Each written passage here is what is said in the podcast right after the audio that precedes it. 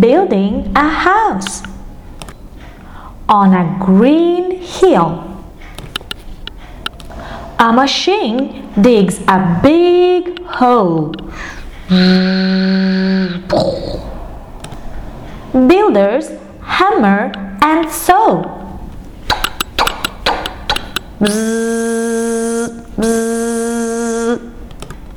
A cement mixer pours cement.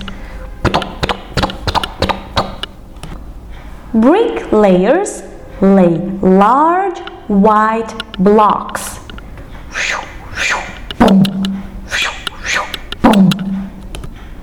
Carpenters come and make a wooden floor.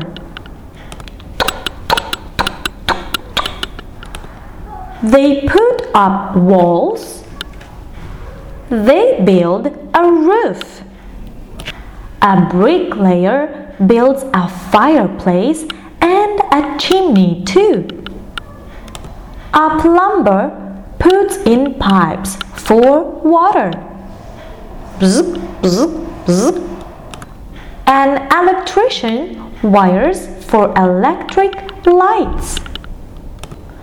Carpenters put in windows and doors. Painters paint inside and out. The workers leave. The house is built. The family moves inside.